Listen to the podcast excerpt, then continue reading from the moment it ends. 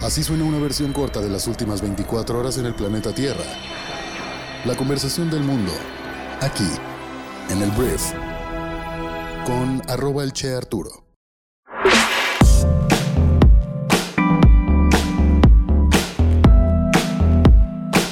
Muy buenos días, bienvenidas, bienvenidos a esto que es el Brief para este martes 14 de febrero, día de San Valentín. Yo soy Arturo Salazar, soy tu anfitrión y uno de los fundadores de Briefy y estoy aquí para informarte con un resumen de las noticias que debes conocer el día de hoy para ser una persona bien informada. Muchísimas gracias por estar aquí y vamos a comenzar hablando de esto que es el Brief. Voy a empezar hablando del día de San Valentín, que es este 14 de febrero, un día que mucha gente dice, eres una víctima del marketing, esto solamente es una festividad que hicieron los gringos para que gastemos y funciona bastante bien. El día de hoy se dice que en México el 46% de los mexicanos festejamos el día de San Valentín y hay algunos datos que están interesantes que te quiero platicar. Habrá una derrama económica el día de hoy de 20 mil millones de pesos y según esto los enamorados o los amigos que dan un detallito a sus otros amigos se van a gastar entre 900 y 1500 pesos entre regalos y actividades. Habrá quien gaste mucho más, habrá quien gaste mucho menos, pero como ya lo dije, 46% de los mexicanos, poco menos de la mitad, celebran esta fecha. Entonces, em, San Valentín fue un sacerdote del imperio romano del siglo III y el emperador Claudio II prohibió el matrimonio entre los jóvenes pues creía que eran mejores soldados los solteros. Y al considerar que esto era injusto, San Valentín pues desafió al emperador casando en secreto a parejas de solteros enamorados hasta que fue descubierto y ejecutado el 14 de febrero del año 270. Por eso es considerado el patrono de los enamorados. Entonces ya tienes tema de conversación para hoy en la noche o para rato en la oficina o para cuando tú quieras, pero bueno, es el día de hoy, pásalo bien, si eres un Grinch de San Valentín, está bueno, está bien, yo sí voy a tener mi cenita aquí con mi novia, entonces todo bien. Eh, vamos al siguiente tema. Vamos a hablar ahora del juicio, el juicio del siglo que le llaman en Estados Unidos, em, que es el juicio del señor Genaro García Luna. Porque mira, ¿qué está sucediendo? Ayer ya testificó este hombre llamado eh, Jesús el Rey Zambada, Jesús Reinaldo Zambada, que es el hermano del Mayo Zambada, que es uno de los fundadores del cártel de Sinaloa. Y bueno, el, rey, o bueno, Rey Zambada, así le dicen, no es el rey realmente. Em, testificó en contra de Genaro García Luna y dijo que efectivamente él entregó 5 millones de dólares en un restaurante que ha resultado ser bastante mediático. Yo estaría muy preocupado si fuera el dueño de este restaurante llamado Campos Elíseos, em, que está en Paseo de la Reforma tal cual ahí en la Ciudad de México, yo estaría preocupado por esta mala publicidad de que, güey, pues en tu restaurante se llevó a cabo la transacción, o sea, presuntamente de pago de sobornos así de grandes y a estas personalidades. Pero bueno, esa es otra historia. El punto es que este hombre, Rey Zambada, estuvo presente, según sus ojos, de el momento en el que se le pagaron dos pagos al ex secretario de Seguridad Pública eh, del, sexenio de Felipe Calderón, uno por 3 millones de dólares y otro por 2 millones, millones de dólares a este hombre. En ya uno de los últimos testigos que van a estar declarando lo que vivieron para ya habrá ya las últimas declaraciones y luego el jurado tendrá que decidir si Genaro García Luna es culpable o inocente de los cargos de estar coludido con el narcotráfico y por lo tanto ser corresponsable de muchísimas toneladas de droga que llegaron a Estados Unidos, por lo que el gobierno de Estados Unidos lo está juzgando. Entonces, em, en teoría la defensa de Genaro García Luna va a presentar un testigo que va a hablar a favor del exsecretario, veremos quién es. Esto ya casi se termina y con esto pues pasaremos a otros temas. De repente ya se prostituye el, tema pues y ya dices otra vez hablar de este señor. La realidad es que es súper importante y súper relevante. Y la pregunta que yo alguna vez hice, si esto sucedía en aquel entonces y ahorita está siendo juzgada esta persona por estos cargos, ok, está perfecto. Si es culpable, que lo, que lo encierren. Pero si esto sigue ocurriendo, entonces, ¿qué está pasando ahora? ¿Quién es el responsable ahora? Ahora vamos a hablar de otro tema mexicano, pero tiene que ver más temas de economía. Y voy, ah, no, no es cierto, voy a hablar del avión presidencial. Esta noticia me llegó al final y me da mucho gusto poder decir con un poquito de, de pues un poquito de ironía.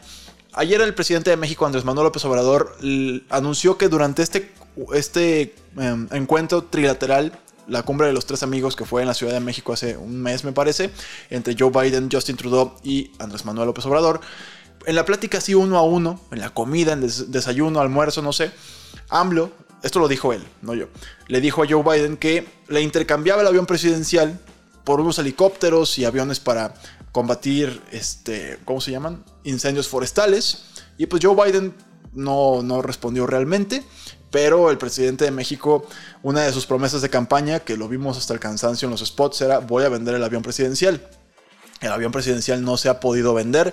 El presidente de México afirma que esto es porque es tan lujoso que no se ha podido vender.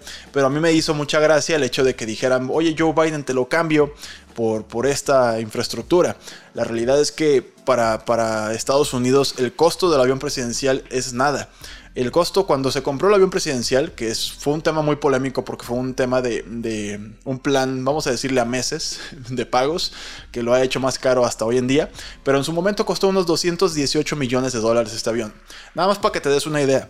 El Air Force One, que es el avión que transporta al presidente de Estados Unidos, tiene un costo estimado de 3.200 millones de dólares y hay dos el 1 y el 2, el 1 y el 2, perdón. Entonces, 3.200 millones de dólares contra 218 millones de dólares. Entonces, es una, o sea, para los gringos o para Joe Biden subirse el de México es como que, híjole, como que no tiene mármol, como que no huele así a cosas finísimas. Entonces, bueno, esa es la historia, es un poquito de, de, de, desmadrito esta nota, pero bueno, fue lo que propuso Andrés Manuel López Obrador y pues no, no creo que se arme, la verdad. Siguiente tema, ahora sí. Vamos a hablar de temas económicos porque mira, enero es famoso en, no sé si solamente en México o en Latinoamérica donde me estén escuchando, pero normalmente en México le llamamos la cuesta de enero a este periodo posterior a las festividades de diciembre, en la cual la gente está gastada porque en diciembre se gasta uno en sus detallitos para Navidad, Año Nuevo, si tienes hijos, todo esto pues es caro. Em, entonces la cuesta de enero generalmente para los negocios en México y tal vez en tu país también y en todo el mundo es de menos gasto, lo cual se nota, ¿sabes? Es como que, ah, caray, pues tengo menos clientes, si se vienen a cortar el pelo, pues tal vez vienen menos o lo que sea, ¿no? El punto es que el día de ayer la Asociación Nacional de Tiendas de Autoservicio y Departamentales anunció que las ventas en estas tiendas y supermercados subieron un 13% en enero del año 2023 y se vendieron 6.541 millones de dólares en el primer mes del año 2023. Grandes noticias porque pues quiere decir que el dinero sigue fluyendo. Y esto al final de cuentas eh, beneficia a nuestra economía. Espero que no hayan sido puros endeudados ahí que tuvieron piquitos que pagar de más. Pero bueno, hubo un aumento, 13% es el número que tienes que grabar del aumento en las ventas en tiendas autodepartamentales y supermercados. Entonces, ese es. Vamos al siguiente tema. Voy a hablar ahora del el mundo y voy a hablar primero del señor Jens Stoltenberg. Mira, te preguntarás quién es este señor. Este señor es el secretario general de la OTAN, que es la, eh, una organización transatlántica militar encabezada por Estados Unidos que hoy en día está muy enfocada en defender a Ucrania y pues también hoy en día tienen como un principal enemigo en común, vamos a llamarlo así, a Rusia. Entonces, el tema con Jens Stoltenberg fue que la OTAN dijo que la nueva ofensiva rusa contra Ucrania ya comenzó y que Rusia enviará más tropas, más armas y más soldados a la guerra. Entonces, em, esto solamente es un aviso, ya se había como anunciado anteriormente de que Ucrania había soportado y este periodo en el que Ucrania estaba como avanzando un poquito a los territorios que había capturado era solamente un preámbulo antes de que pues Ucrania tuviera que padecer el hecho de que Rusia se reorganizara y volviera a hacer una ofensiva. Entonces al parecer ya llegó esta ofensiva de nuevo. El presidente de Ucrania, Volodymyr Zelensky, en una gira que hizo por Europa del Oeste, em, ya lo dijo en diferentes ocasiones, que si no nos dan más armas va a ser muy complicado porque pues, Rusia viene como con más poder ahora, ¿no? Em, la gente de Occidente habla de que Rusia no será muy capaz de mantener este ritmo durante tanto tiempo más en un conflicto que es, todo el mundo está seguro que a Rusia le sorprendió la duración que le está tomando terminar con esto y no sabemos realmente si va a salir victorioso, pero bueno, el tema es que ahorita sí ya se reactivó la ofensiva fuerte en contra de Ucrania por parte de Rusia. Ahora, siguiendo con el tema de los globos, estos globos que Estados Unidos dice que son de espionaje y China dice que no son de espionaje, pero que el fin de semana se derrumbaron otros cuatro, más el que ya se había encontrado, que tenía antenas y que, bueno, los gringos hablan de que están completamente seguros de que China está espiando no solamente a Estados Unidos, sino también a Canadá y a diferentes países, con globos que tienen instrumentos de eh, fotografía y diferentes temas y que son peligrosos para la seguridad nacional del resto del mundo. ¿Cuál es el punto que ayer China como que intentó decir, ah, sí, pues ustedes también lo hicieron Estados Unidos. El Ministerio de Relaciones Exteriores de China dijo que Estados Unidos ha volado globos en su espacio aéreo más de 10 veces en el último año, algo que Estados Unidos está negando o negó de inmediato. Aquí no es un tema de a quién le crees, es solamente algo muy raro el hecho de que la conversación acerca de la relación entre China y Estados Unidos, que podría ser una relación, digo, en un mundo ideal, ¿no? Y siendo muy ingenuo, pues, de cooperación y desarrollo en conjunto, pues hoy en día es una relación de, pues, si me provocas mucho, pues te canto el tiro y nos mentamos la madre, igual hasta nos pegamos unos misilazos. Esperemos que no, pero bueno, China afirma y acusa a Estados Unidos de esto, Estados Unidos dice que no, y te digo, es un poquito, eh, parece el teatro del absurdo muchas veces, como los humanos realmente no queremos jalar para el mismo lado. Pero pues bueno, hay intereses, hay egos, hay economías, hay tantas cosas. Vamos a hablar ahora de, me parece, el Manchester United. Déjame confirmarte esto. Vamos a hablar, ah, no, no es cierto. No es cierto. Em, voy a hablar del tema Turquía-Siria, que el tema es el desastre natural que hubo debido al terremoto, que primero entra una fase de rescate, en el que pues mandan a diferentes personas a buscar entre los escombros a personas que pudieran estar todavía con vida y que lamentablemente muchísima gente no, más, van más de 30.000 personas fallecidas en este terrible incidente.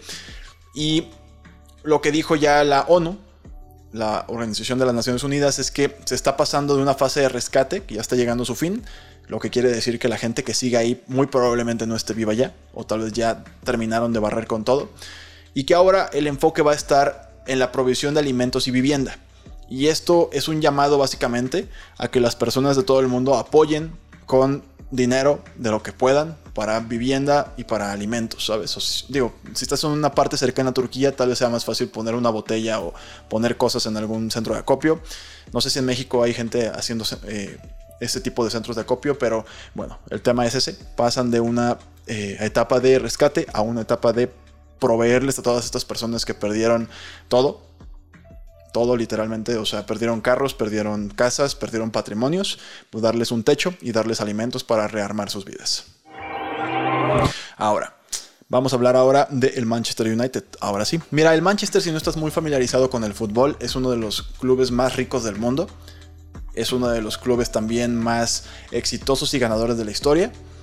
Y hace algún tiempo que no tienen una etapa de oro, aunque al parecer ahorita hay una reconstrucción de, las, de las formas y están ganando y podrían ya aspirar a temas de títulos este mismo año.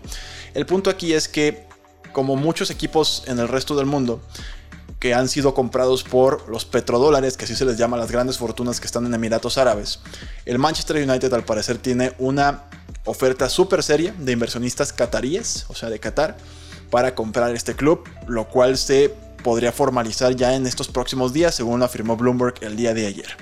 Esto según fuentes familiarizadas con el tema.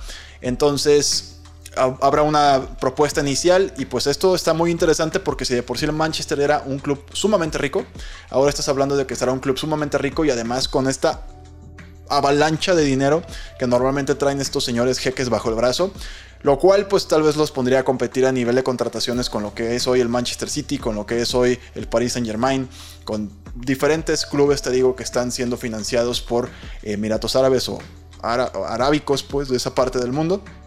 Entonces veremos en qué termina. Mientras no cometan un error o un presunto eh, abuso en temas financieros como se está acusando el Manchester City, pues todo bien, ¿no? Pero bueno, es la noticia, el Manchester United podría cambiar de dueños, lo cual a los fanáticos les gusta porque los actuales dueños no les caen bien a los fans y bueno, al parecer se van ya muy pronto. Ahora vamos a hablar, creo que es mi último tema del día. Ah, voy a hablar de los perros. Es de hecho lo que le puso título a este podcast. Mira, vamos a hablar de cómo los perritos, estos caninos, están padeciendo el hecho de que tal vez, tal vez tú eres una persona que consume marihuana. Y, ok, no, vengo a juzgar, tengo grandes amigos que, que se divierten, usan la marihuana en uso recreativo. Aquí el problema es que cuando tú tiras un porrito ya terminado en la calle, llega un perrito y se lo come. Al parecer a los perritos les gustan los porritos ya terminados. ¿Cuál es el problema? Que cuando se los comen, los perritos están envenenando. Tal cual. Los fumadores están tirando estos restos y los perros se los comen, se enferman cada vez más y los veterinarios están advirtiendo en diferentes lugares del el mundo, porque esto es una noticia que de repente surge en alguna ciudad de México, luego surge en Nueva York. Lo que está pasando es que los perritos pues no están preparados, o sea, no pueden comer marihuana. Las náuseas, les da náuseas, temblores, confusión, o sea, les da un viajezote, les da la pálida, o sea, no sé cómo nombrarlo, no soy un consumidor, pero si eres una persona que consume este tipo de hierba, está perfecto, hazlo, pero ten cuidado de dónde avientas esto, porque los perritos callejeros o tu propio perro, si se lo come, al parecer les va súper mal. Entonces, es solamente un aviso y un pedido a la comunidad este, fumadora de marihuana que seguramente me está escuchando. Muy bien, esta fue la conversación del mundo para este martes, que espero te genere muchísimo valor y grandes conversaciones. Muchas gracias por haber estado aquí. Te recuerdo que este podcast es producido por Briefy, es una plataforma educativa para personas que tienen a su cargo equipos y nuestra promesa es que entre, entre 2 y 15 minutos vas a poder aprender las mejores lecciones, el mejor conocimiento de los mejores artículos, libros, noticias, todo, imagina todo eso en el mismo lugar. Entonces, descarga nuestra aplicación móvil, pruébala, durante 14 días y pues simplemente prepárate para ser brillante en lo que haces. Porque después de que tú escuchas un podcast de 3 minutos o una lectura, lees una lectura de 6 minutos para mejorar tu liderazgo y lo haces durante 20 días, tu cerebro como líder va a cambiar. Entonces, muchísimas gracias una vez más por haber estado aquí y nos escuchamos el día de mañana en la siguiente edición de esto que es el brief. Yo soy Arturo. Adiós.